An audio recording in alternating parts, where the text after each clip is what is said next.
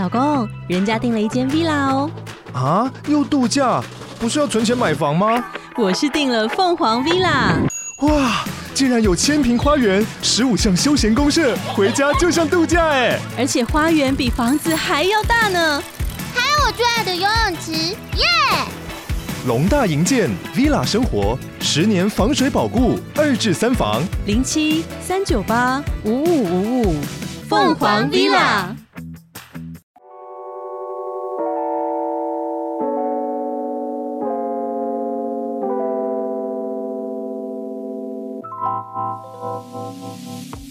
果以后都不见，祝大家早安、午安跟晚安。欢迎来到讲歌不唱歌，我是 App。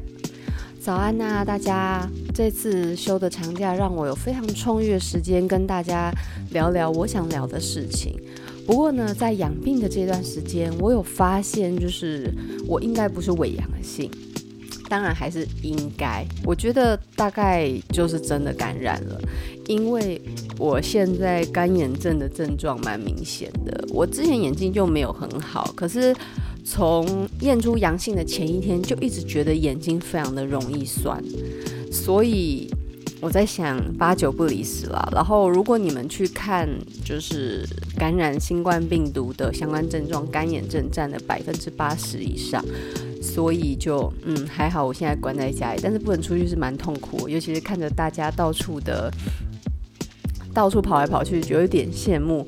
不过因为染疫然后隔离的关系，就可以光明正大的不用端午节亲戚拜访这种折磨，也是一种很开心的事情。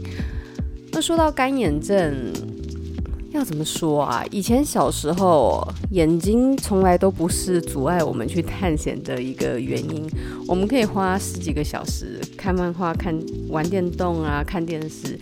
可是现在过了一定的年纪之后，觉得身体很难用哎，就是前一天没有睡好，眼睛啊、精神都会不好，然后或者是睡到不好的床，就是翻来覆去很难睡。很容易在早上的时候醒来，糟糕！怎么听起来很像那种退休生活感觉？就最近蛮糟的，尤其是随着呃时间一年一年的加上去，就觉得嗯，我对我身体真的是好像没有很好，我应该再多爱它一点。那我自己本身在眼睛上面就非常的在意，因为嗯，对我来讲视觉是很重要的事情。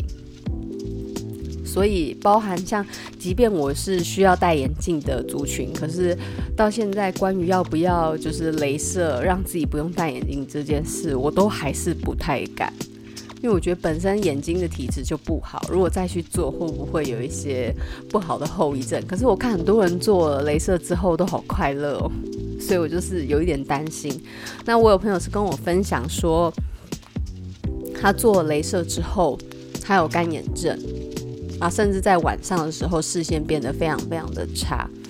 那这种症状就是因为手术导致的一种退化，简称就是夜盲症。那夜盲症呢，它是视力障碍的一种，也就是说，进到光线比较暗的情况下，他的视觉能力会比一般人来得更差。那他接收光线的能力也会大幅的衰退。那大家就知道今天大概会介绍什么样的歌曲，对吧？那在讲到这首歌歌曲之前，其实早上就是眼睛酸酸，正在热敷的时候，心想有没有一首歌关于眼睛啊？可是就突然想到，都是那个什么李荣浩的耳朵啦，林宥嘉的耳朵，想说眼睛啊，你是我的眼。可是那一首我还没有 feel 要介绍，因为你们也知道萧哎萧煌奇是很有名的，就是视障歌手，然后他有非常高的情商，最重要的是我最喜欢的。他的歌曲并不是你是我的眼，而是我只能勇敢。我觉得里面的歌词真的是超悲伤的。还有一首让，就是他有写给杨宗纬唱，后来自己也有唱。啊，最近我在，因为最近有时候夜深人静嘛，那种心里的回忆就会开始召唤一些旋律。啊，最近就突然想到以前在看那个娇莱阿嬷跟十三姨的那个。因为你为了要等柯南跟游戏王，你就必须要看一下那个乡土剧，它的片尾曲很好听，是彭恰恰写的，叫做《酸风柳树》，然后写的就是一个无缘的咏叹。哦，那首歌我那时候听的时候就是很想哭，因为我觉得旋律很简单，然后歌词非常清晰地表达出一种不能在一起的遗憾。那歌词跟那个。北岭溪就是从泪光闪闪去翻成中文歌，由伍佰老师填词的北岭溪，其实有一点点类似，一样是那种乡村田野的风情里面带来关于人跟人之间缘分的无奈跟感伤。嗯、呃，这个太好了，我们又有歌单，就之后可以介绍。那想着想着，突然想到了，对，有一首我的库存歌单，我一直很想介绍给大家，但是就觉得不行，还不能太早介绍，因为原本想说可以弹吉他给大家听，因为那一首的主旋律我会。结果呢，昨天在调音的时候，因为吉他我很久没弹了，我家里有两把，然后全部都长灰尘，然后音都变得很夸张，就是因为你太久没弹，然后你每次弹都要调音嘛，就是微调。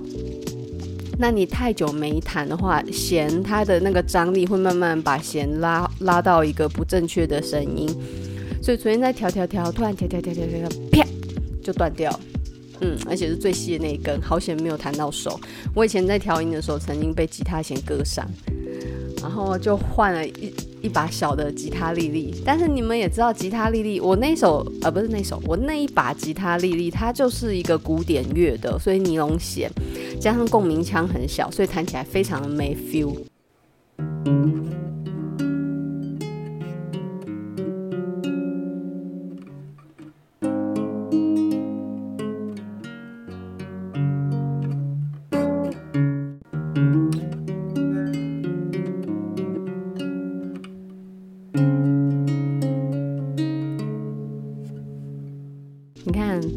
的废到笑？然后尤其是手指过粗，然后就一直打架，哎，就是一个失策。当初在选练习的琴的时候，竟然去选吉他丽丽，没有考虑到，实际上影响到就是小手。你要弹吉他，你应该选的是你的琴颈的厚薄度，而不是只是看整个吉他小不小的问题。因为有一些吉他看起来很小，可是它的琴颈基本上就是差不多粗啊，甚至可能更厚，只是表面看起来窄窄，但是表但是实际厚度很厚。你在握的时候，其实你反而更容易打架，而且握还握不好。唉，就是花钱买教训了。然后那一把吉他还买贵，真的是花很多钱。然后那时候那时候在换，就是他帮我换弦的时候，换得很烂。我说烂的意思是说，它的线，它的弦没有整理好，然后你就看到很多那种歘出来的线，非常非常的丑，就是。你以一个开吉他乐器行的人，你有办法把弦就是换得这么的丑，我也是真心佩服。我觉得应该要拍照，然后分享给大家。就是如果你想要把弦换得很丑，欢迎到那家乐器行，真的超赞的。我第一次看到换弦可以丑成这样，而且还边看电视边帮我换，换得还这么烂，而且还是老板哦，老板本人在换。这辈子不会再踏进那家店。如果你们想踩雷，欢迎私信我，我会跟你们讲是在哪一间烂店，真的是烂到一个炸掉。然后吉他还卖贵，我大概那时候买贵了三四千块吧，因为那时候想说我自己做采购，所以我对成本会有概念。我会觉得说，有时候卖贵并不是他想要多赚，他可能进货成本本来就高。可是我算了一下，他就算是从虾皮批发进来的，那他。他卖给我那个价格，他真的是暴利耶！如果他直接从虾皮去去进货的话，他等于反手就赚我两倍的钱。我觉得你那黑心钱真的是，我我讲难听一点啦，网络上买是三千多块，你如果说乘一点五，你卖我四千八，五千内我都可以接受，因为你有实体店面跟员工的一些成本，这个我都可以理解。但是你卖到六千多块，然后换弦服务还那么差，什么叫终身免费换弦？你那种换的那个烂的程度，你一辈子都让我免费去换，我也不想换。一把吉他好好的，配上你那个七抽歪钩那种东西，真的是不能看哦！天啊，新仇旧恨，你们知道吗？就后来又回去弹我那把很老很烂，然后就是就是，如果你上吉他课，老师就会要你买一台。吉他嘛，那你可能就会随便买那种最便宜的三千六以下的那种杂牌的，那种都比我现在手上这一台好。嗯，好，回到重点，刚才就是我试着弹了一下夜盲症的前段，然后因为我自己吉他弹得非常的差，不过可以弹出旋律，让大家大概知道声音是怎么样，已经很感人了。那其实蔡健雅呢，她在作曲的时候，他都会强调一件事：每一首歌它都要有一个主要的旋律。那这是废话，不是这样的，而是说，因为他是以吉他作曲为主的创作人，所以他都会在编一个比较有特色的主旋律，然后让吉他可以弹出自己的语言。也就是说，你想到这首歌的时候，你就会想到这一段吉他弹的主奏。那比如说达尔文，或者是说夜盲症。这个都是他在替曲子作曲的时候会设想到的一个个性签名。那比如说《夜盲症》这首歌，刚才那一段就是最经典的开头。那当时第一次听到这个开头的时候，全身鸡皮疙瘩，我觉得实在是太好听了。刚好那个时候有认识一个文青先生，然后那个文青先生非常的喜欢，就是什么。娃娃啦，蔡健雅、徐佳莹啊，就是这种比较清新自然挂路线的歌手。那其实他喜欢那几个，我比较我比较有在听的就是蔡健雅。那那时候认识的蔡健雅就停留在无底洞而已，我就觉得无底洞很好听。可是无底洞是什么？无底洞很好听，可是其他首其实我没有认真听。那就是为了要了解文青先生的脑袋在想什么，于是我就开始先入手蔡健雅每一首歌。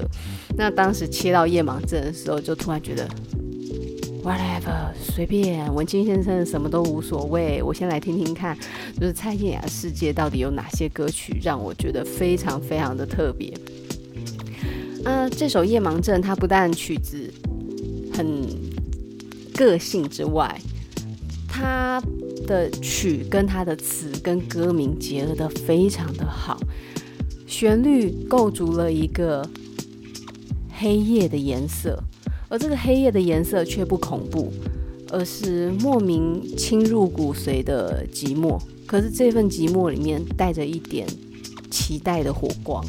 那今天呢，我们就要为大家介绍这一首非常具有黑夜颜色的《夜盲症》。这首歌听起来清清淡淡的，但是实际上它的 key 非常的高，很容易爆音，尤其是开头。开头它是嘿。这个音这么高，你要用假音唱，你用真音，我现在麦克风就爆掉了。然后大部分呢，如果你在听，通常就是一个前前奏很长的 MV，然后前面会一段歌词，诶，应该是台词。所以你在唱的时候，你的印象里面通常都会除了音很高之外，就是那一段 MV 里面男男生对女生说的一段告别的话，累死了。以下音高请注意。黑夜的颜色，能否黑一点，让沿途的街灯能浮现。在唱这一段啊，如果你不想让麦克风爆音的话，你两只手要举起来，然后让你的上半身呈现一个紧绷的状态，你的音高就会很容易上去，又不会这么大声。黑夜的颜色能否黑一点？黑夜的颜色就是黑，那要再黑一点，是什么样心情需要更黑的颜色？然后呢，它的意思就是对他来讲。黑夜也许不够黑，所以他看不见沿途的街灯。所以他下一句说：“让沿途的街灯能浮现。”标题就叫夜盲症了。也就是说，到了黑暗的光线情况底下，他收光的能力是不如一般人。所以对他来讲，他怀疑这个黑夜是否不够深，以至于他没有办法找到沿途那明亮的街灯。这个城市的安静。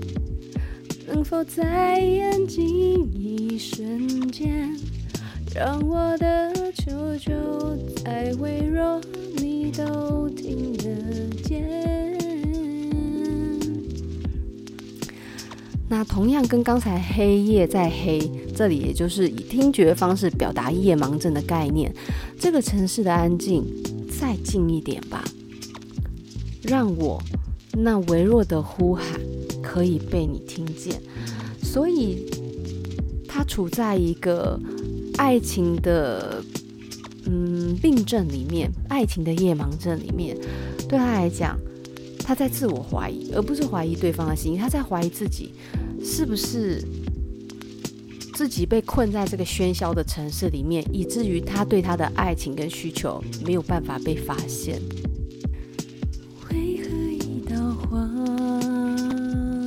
昏，寂寞好深，遮住回你怀里的路程，等你的脚步声。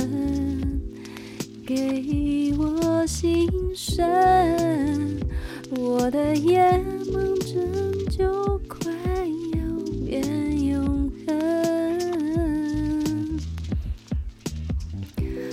为什么时间一到日与夜交界的黄昏点，就突然觉得自己那个一个人的感觉变得很强烈，强烈到我没有办法。”一路奔回你身边，我只能被动的等待你，因为太寂寞、太欠缺爱了，反而呢胆怯了脚步，不敢主动去找你，以至于我就只能被动的等待你前来，给我关于爱的生命，给我新的力量。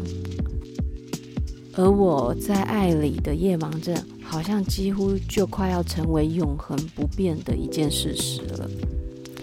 所以他的夜盲症来自于寂寞，寂寞来自于胆怯，胆怯的渴望爱。呃，应该这样讲，我们越需要一件事情，我们越想要一件事，反而就越吝惜于表现。这是我们在现实世界里面学会的。你太想要，不能暴露出来；太想要，就等于是你的弱点。然后弱点我们需要隐藏。然后甚至说，你太暴露自己的渴望，反而呢？你会担心把对方吓跑，然后再来，还要跳回刚才的主歌吗？任性的泪水若洗净双眼，或许不能恢复我视线。慢条斯理的时间，若能加速到达明天，或许我的你能提早些见过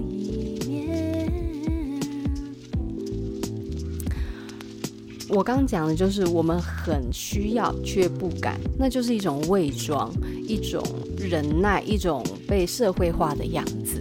那他说任性的泪水，当我想你想到情感没办法控制，要哭出来那个。已经没有办法控制的情绪宣泄出来，是不是就可以洗净我得了夜盲症的心眼？我们讲的是心的眼睛哦，不是真正的眼睛，它都是一个隐喻。也许呢，这样一哭，这样任性的眼泪，这样子不再扭捏的情绪，可以帮助我恢复正常关于爱的视力。慢条斯理的时间，若能加速到达明天，那些让对我来说突然因为等待而被无限延长的时间，滴答滴答滴答，如果能够再快一点，赶快到了明天能见你的时候，或许呢，那个加快的速度可以延缓我对你思念的痛苦，然后让我觉得我好像已经。更提早先可以见到你了，但是实际上时间没有变嘛，他只是在奢求一个，如果时间可以缩短的话，会不会对我来讲，马上就能见到你这件事就是成真了？然后再来呢，他后半段，思念总是让我受困，脱不了身，我摸黑找不到回家的路程，等待熟悉的脚步声，给我心疼，我的夜盲症再不会。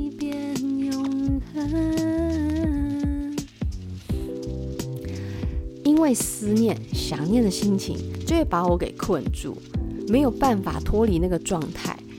所以呢，他就得了关于爱情的夜盲症。那他就再也无法感知到微弱的光线，而回到他想念的那个人。对他来讲，爱情的依归就是家。你给我的爱情跟安全感等同于家的概念。我只能等待你回来我身边。给我心疼，其实就是给我疼爱的感觉，因为他必须要押韵嘛，他不可能讲给我疼爱，他就写给我心疼。那心疼可以理解，就是一种宝贝呵护的概念。我的夜盲症才不会变永恒，所以这首歌的夜盲症，它就是隐喻一种爱情的渴望跟胆怯，还有很多的内心戏。这份夜盲症的歌词，它就是在写一个爱情的内心戏。在这个世界上，我们被教太多需要隐藏自己弱点，然后不能示弱，必须要强悍的一些价值观。那在很多时候，其实有点矛盾。有时候大家会说女生要懂得示弱，可是有时候又说女生不可以太明显的表达自己的想要，否则很容易被别人拿捏住你的弱点。其实不管男生女生都一样啦，就是感情是一个非常。非常复杂的心理学，然后再加上每个人的个性不一样，你每几亿种的排列组合，就有几亿种的相处方式，所以没有谁对谁错。那像有些坊间教科书教你要勇敢追寻自我啊，成为自己的女主人啊，成为自己的主宰者。可是像这一类的人，你去看，其实他们人生真的可以这样实践吗？我我想他们也不敢真的这么的大胆。我们在身为男性或女性的一些行为，其实多多少少受到这个社会的价值观所赋予的一个既定形象。所以你说，呃，这世界上有没有歧视？有没有性别问题？有，绝对有，一定有。但是在这样的情况下，要去细想，它是整个社会文化脉络所形成的，并不是说。呃，他给你这样的建议，他就一定是怎样的人哦？所以，比如说《夜盲症》这首歌，它虽然非常全面的铺露了一个女生等爱的感觉啊、哦，应该是说女生角度等爱的感觉，因为现在所谓的性别，我们在说的时候，其实大部分性别都已经被定义成一个心理性别，不是生理性别。所以，我们现在讲的是心理，你心里比较阴性的那一面的人。他的那个等待跟胆怯被写在这首歌里面，可是并不代表女生就一定要这样做。他其实只是把一个想爱而不敢爱的感觉，用一个我们在医学上已知的名词去概括它。你看嘛，夜盲症，你在越黑的环境底下，呃，不是说越黑，你在光线不明的光线情况下，你反而视力变得不好。这就很像在爱里面。过多的寂寞会失去我们的勇气，我们的主宰性。那这跟夜盲症真的蛮像的。不过啊，我在这里就要跟大家分享一个关于视力很有趣的事情，就叫做盲视。嗯，夜盲症它既然是一个对于光线呃敏感度的问题而导致的视力状况，那另外一种叫做盲视，也就是说我们。我们的我们的整个历史文明里面啊，一开始都以为心是真的在心脏，后来才知道心是在我们的脑袋里面。所谓的心就是指我们的意识嘛，意识藏在脑袋里面。不过严格来讲，其实我们每一个器官都有自己的部分的意识，只是大脑主宰性最强。然后我们的我们的所谓的失明，其实有几种状况，有一种状况它是真的就是。你眼睛的功能受损，然后可是你后半段接受资料什么都是正常的，所以呢，你等于说你有运作的软体，可是你没有接收资讯的受器，那这是一种失明。另外一种失明是你的接收器很正常，你的资料处理也是正常，可是中间的转换器出现问题，那就会导致于盲视的现象。那视觉进入到我们看见一个事物，这个画面进到我们的眼睛，被眼睛接收，传导进我们的资讯处理器的时候，需要一个转接器。你要把视觉讯号转接成你的脑袋里面可以理解的一个资讯嘛，就有点像转码。可是这一段转码器出现了毁损，那么呢，就会发生一件事情是，你失明了，可是。你有很大的几率可以知道你眼前的事物大概是什么样的分布。呃，这个在一九六五年呢，呃，好恐怖哦，就是英国心理学家就曾经用手术的方式破坏猴子的枕叶，枕叶就有点像是解码器。那他把这只猴子的整叶给破坏了之后，他就发现奇怪了，这只猴子啊，在正常的心情跟一个良好的身心情况下，它竟然可以避掉眼前的障碍物，这这实在是太变态了。而且重点是，的确能够发现，他真的是瞎，他真的看不到，他真的是看不到哦。可是他可以去。拿东西，而且有很大的几率他是拿得到。比如说你左边、右边，他是有很大的几率可以去摸到那个产那个物品。而且最重要的事情是，他会去盯着那个物件看，即便他没有办法真正的看到它。而且透过这个训练跟正面的。哦，听起来真的有够变态！你破坏他，然后还鼓励他，搞什么？他发现呢，他竟然能够靠训练的方式得到一个很好的视觉反应。但是其实他是一个皮脂受损的皮脂盲患者。他到底有没有盲呢？他是有盲的，只是他有视觉意识。呃，要怎么讲啊？就像我刚刚讲的，它的受气是正常，它的处理是处理器是正常，只是它的转码器出现了一个状况。所以严格来讲，它的确呢，呃，好复杂哦。为什么要去谈这个？我们的视觉，简单来讲，它不只是一个看的功能，它还有其他的器官可以去处理视觉所接收到的资讯。那大部分接收资讯就是所谓的枕叶嘛，那你枕叶被破坏了之后，还是有部分其他脑部的组织可以去处理你接收视觉画面的资讯，只是它没有办法像完整功能一样这么强大。那今天我把一个物件放在左前方，那有很高的几率，整页受损人他在摸的时候会摸放左前方，对不对？他会往左边去摸，他大概可以感觉得到左边是有东西。可是精确一点的话，没办法。但是他可以知道他现在要往左边去摸索，而不是右边。等于说他失去了部分的视觉处理，可是不代表他全盲哦。因为我们现在对于盲这件事理解都是一个画面的概念。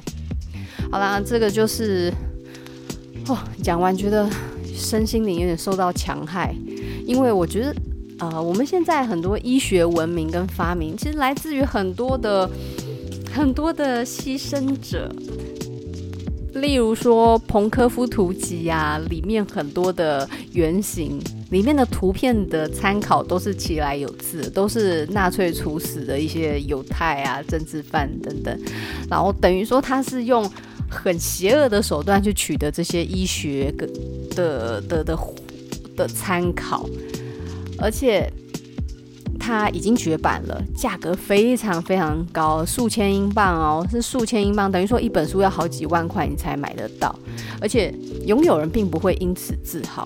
而是偷偷的收藏，因为他那个争议太大了。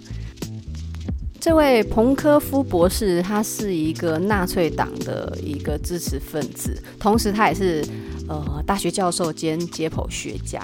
他加入纳粹之后啊，他就很疯狂，每天穿纳粹制服上班之外，他开始呢针对犹太人进行一系列惨无人道的一些就是一些迫害吧。因为他就开始去检举啦，然后只要你跟犹太人有关的基因者都会被开除。里面有三个诺贝尔奖的得主，对他来讲，血血统才是重要的，至于你的才华啊，都不是重要的。而且呢，那段时间希特勒所所属的那个帝国就有立法规定啊，只要被处决囚犯呐、一律就会送到解剖室供医学研究跟教学。但是这些囚犯往往被处死的，嗯，被处死的原因都不是因为他们的错，而是因为他们是犹太人，或者是跟他们有关。你们有没有看过《美丽人生》？哦，那一部在讲。讲纳粹电影其实很多，《美丽人生》跟什么《蓝色条纹的男孩》这两部经典到炸掉。《美丽人生》是一个很有名的日剧吗？不是，不是日剧。我现在讲的是电影哦，是一个意大利国宝级的导演跟演员所导演的一部很有名的戏剧。那里面透过一个非常乐观的男主角。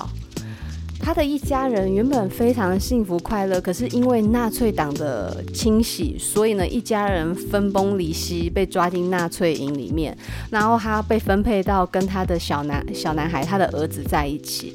但是他不想要让他的儿子有童年阴影，所以用游戏的方式，在绝对的恐惧跟绝望里面，他用非常诙谐的方式，让儿子以为这一切都是游戏。但是最后。离开的有谁呢？你们可以去看一下电影。就是当你以为这一切都可以照着男主角那个非常天真、乐观、快乐的角度发展的时候，剧情急转直下，就是我现在讲就是哭，因为那个时候我记得我是高职的时候看这部电影的，然后我们那时候都以为哇，这个好乐观哦，这个有这样爸爸好幸福哦什么的。结果后来，全部的人在某一个关键的剧情，全部抖了很大一下，全部吓坏了。然后接下来就很多同学就在哭，但是他们哭当然不是大声的哭泣啦，而是说就是被惊吓，然后很多人眼眶含泪，不不止女生，男生也是。然后那部电影我真的觉得，如果如果说。要从绝望里开出一朵花来说，这部电影很成功的表现了这个意象。那回到刚才我有讲嘛，这部电影被翻译叫做《专条纹衣的男孩》，透过一个纳粹家族的儿子，小男小男孩儿子，跟一个被集中营迫害的小男孩，两者的互动，导引出一个。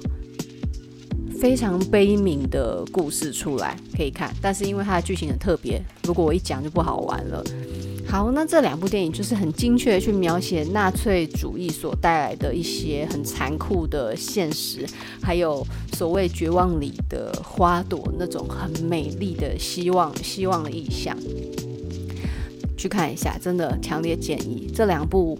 你对纳粹没有兴趣或不了解，看这两部就可以了。你可以大概掌握住那那个时代到底发生什么样的惨剧，而这个惨剧里面，我们又可以看见多少人性的光明面。那回到刚才的彭科夫，他当时呢每天工作十八个小时啊，就在解剖尸体，然后研究里面的一些构造，一旁会有一群艺术家在旁边将他们所看所听的画进解剖图里面。而且，因为他们处纳粹处死的速度实在是太快、太多、太无理了，导致呢那个时候解剖太拥塞，解剖室太拥塞，还因此说哦晚一点再执行死刑。问题那些人有些根本不该死，好不好？百分之九十都不该死啊！而且呢，这里面有有非常多人种，而大部分呢有一半都来自于政治犯。什么叫政治犯？就是。跟当局完全不同政治立场的迫被迫害者，而且在一九三七年啊印刷出版的时候，上面啊绘图者什么的，还有放一些纳粹的标志跟图像，然后到后来再版的时候就被涂销掉了。这本书啊，其实一开始真的被认为是一个非常精致的医学研究图鉴，但是。后面的血腥历史被挖掘出来之后，就停止再版，因为它的来源不合理、不合法。现在大部分会拥有，就是作为历史资料保存，而且很多的受访对象，其实应该说相关学界的受访者是知道这部血腥图集的。呃，即使知道它的来历非常的可怕，但是有部分人。还是认为这是一本值得参考的书，因为它太，它基本上非常的精确跟详尽，在做那种很复杂的手术的时候，参考这本书上面的讲解是真的很有用。只是说哦，很多知道它的来由的人，后来都会选择就是不使用它。那当然还是会有需要的时候。那其实有一些人认为啊，基于人道主义来说，虽然它的来由处是非常的黑暗，可是呢，如果说基于一个良善的目的去使用它，其实是可以被接受。只是说，必须要将这些图集背后的黑暗历史跟那些牺牲者的名字啊，他们的来由，替他们洗刷冤屈之后，这本书的使用才拥有更高尚的目的。那二战结束的时候啊，这个绘图的医学研究者彭科夫就被大学开除，被维也纳大学开除，然后在战俘营关三年，但是从来没有被受到控罪，甚至呢还继续完成图集编撰。对，所以就是，其实很多人说。他们即便哦知道这本书的来由不好，可是必要时他们还是会去会去看这本书来做参考。而且很多的老师教授是有说，如果他们没有时间去讲解这本图集的来由，跟他后面的一些不人道的地方，他就不会去为学生用这张图片。就是你要用可以，可是你必须要去让所有人知道这本书是怎么来的，不能去。忘记那一些牺牲者，而且很多人们说，如果没有这本书啊，其实我们现在的医学水平可能还需要一点时间才会到现在的状态。但是因为有这本书，所以我们现在的手术啊，还有一些水平都非常的高超。其实这本书某种程度，嗯，在那种非常。红黑血腥的泥淖中开出一朵美丽花，也是同样的概念。它的来由数是非常的糟糕，可是好歹他后来也造福了不少人。只是就像他们讲的，你要用可以，可是你必须要让后人知道这本书是怎么来的。他们不只是图集，他们是很惨烈的牺牲者。但是我觉得动物也超可怜的耶，像动物啊，他们会被做一些人体实验嘛？诶，不是说人体实验，活体实验。你看。为了要研究视力，就把猴子的整页给弄破、弄坏，然后让它失去视力，然后你再去，我觉得有点变态。你把它弄受伤，然后再去教导它、训练它，这个已经超乎我的能想象的一个极限了。如果你们对这种手术啊、心理学有兴趣的人，你们就也会听过一个叫做脑叶切断术，就是为了治疗精神疾病，然后在很早期一个非常变态的一个手术，在一九三五年，然后当时为了要治疗一个有精神疾病的患者，他就拿了一个冰凿从眼睛的后方，然后敲掉一些脑部组织，然后让这些人不会有。他们那些很焦躁、焦虑的症状，甚至像这个甘乃迪的妹妹罗斯玛丽，其实也有遭遇到这样的手术。他们基本上，嗯，就是吃了一些温和镇静剂之后啊，就在大脑画下切口，然后拿一块那个拿一块刀具，开始呢。就是敲除大脑的组织，而且这个过程里面被敲除的受诊者，就是手术接受者，他要边回答问题，然后直到呢他的逻辑开始出现一个错乱，你就知道哦，手术成功了，他已经没有办法再有一个非常强烈的自我意识。然后呢，这个手术做完之后，眼睛会变得无限的呆滞。就很像一个假人一样，没有一个自我的想法。当时呢，用这种方式治疗什么思觉失调，也就是精神分裂，没有办法分清楚精诶、现实跟想象的差别哦，就是以前说的精神分裂嘛，现在叫思觉失调。然后什么头痛啊、偏头痛、产后忧郁、躁郁啊、行为障碍等等。当时这个主持的医生啊，甚至一天进行了二十五起脑叶切断术，而且有一些是基于私利，就是说他不喜欢这个人、这个孩子或者这个家人，就直接带他去做脑叶切断，让他连自我意识都没有。因为大大部分很多精神疾病啊，他在意识的操控上不如我们的这么的受控制。所以呢，这个医生的想法是，既然他不能好好的善用自我意识，那就直接阻断他的自我意识。可是你没有自我意识，你就是一个假人而已，这是非常可怕的一个脑部手术。诶，不要意外，以前这种恐怖的东西一大堆，我很有兴趣去研究，但是看完每次都觉得，哦，我的某个组织也非常非常的痛，而且有一些人遭受到这个。手术之后变成植物人啊，或者死亡的也有，等于说呢，剥夺一个人的意识。你既然不能操控意识，操控你的意识成为一个正常人，那我就直接把你意识切除掉，然后让他变一个痴呆跟弱智的样子，就是很可怕。就是重点是哦，这个手术啊，他竟然还有获得诺贝尔奖，嗯，真的是太变态了。但是呢。他应该这样讲：一九四九年十月十二号啊，当时诺贝尔奖就是发布说，生医奖得主就是这位莫尼兹医生，因为他们认为呢，他发展出的前额叶切除术对于精神疾病特定的症状是有治疗效果的。当时这位莫尼斯为什么这么天才，发明出这么奇妙的手术呢？因为他看到有个研究，就是破坏两只黑猩猩的前额叶。他的行为就不失控，性情变得很温驯呢。于是呢，莫尼兹因此受到启发，就在一个疾患的患者头颅侧面开了一个小洞，然后毁损该处的神经细胞，然后就因此呢，减缓了他的神经症状、精神症状。那这个。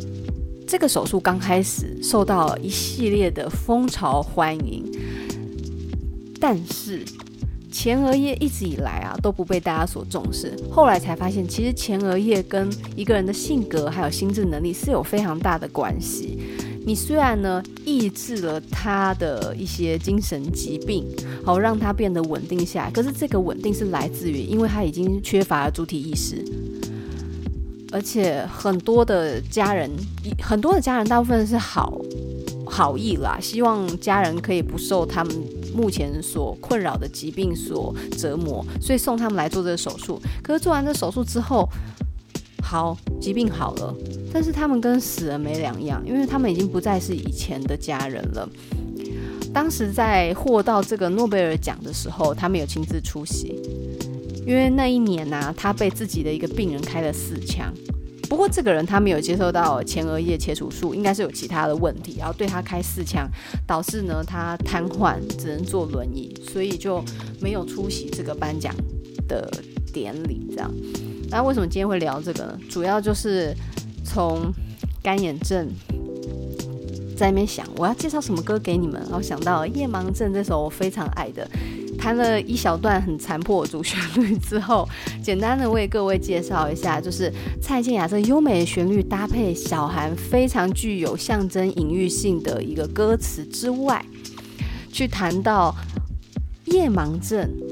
所衍生出来的盲视这件很特别的事情，在盲视里面，我们发现呢，所谓的研究很多是根基于一些比较残忍的活体实验啊。从这个活体实验里面，我们看到动物被残忍的对待之外呢，其实人类人类相残这件事也是有所闻。你从纳粹的那个彭科夫图集，然后再去延伸到我们现在谈的前额叶切除术，你就会知道。